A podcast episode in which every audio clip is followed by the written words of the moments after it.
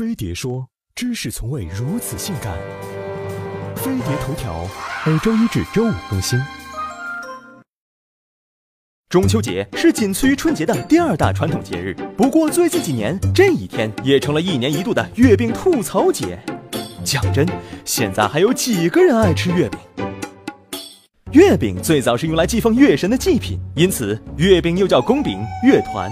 在过去，月饼就是个傻白甜，原料以植物为主，核桃仁、杏仁、芝麻仁、瓜子、山楂、莲蓉枣泥等，味道就是单纯的甜。一张白纸包好就能行走江湖了。讲究点的四大家族——广氏、京氏、苏氏和朝氏，也都是万变不离其宗，甜字当头，圆形当先。在食不果腹的年代，月饼满足了人们对精神和热量的双重需求。一个月饼，一家人分着吃，甜味通过嘴巴直击心灵。但现在的月饼逐渐从神坛跌落，甚至从心心念念的美食演变成了负分滚粗的重口味。先是月饼界大佬五人被要求滚出月饼界，之后各种奇葩口味层出不穷：韭菜馅儿、榴莲馅儿、鲍鱼馅儿、方便面馅儿、腐乳馅儿、巧克力香辣牛肉馅儿、小龙虾馅儿。只要够猎奇、够吸睛，月饼口味只有想不到，没有做不了。除了口味越来越独特，月饼还成了安度中秋必须出示的通行证。去亲戚家，手里要是没盒月饼，都不好意思承认有血缘关系。拜访领导，高大上的月饼不但尽显逼格，还能烘托领导地位。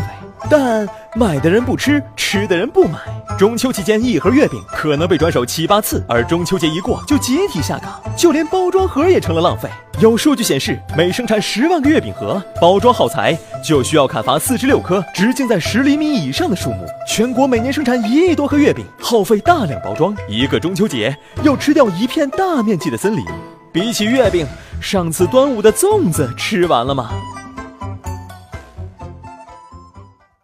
像巧克力牛肉、韭菜鸡蛋、麻辣小龙虾，很多人怀着猎奇的好奇心尝试了一把。吃过的月饼里，什么奇葩的馅料最不能接受？有肉馅儿的话，我觉得挺不好接受的。辣条还好，韭菜馅的这个就接受不了。榨菜的小龙虾吧。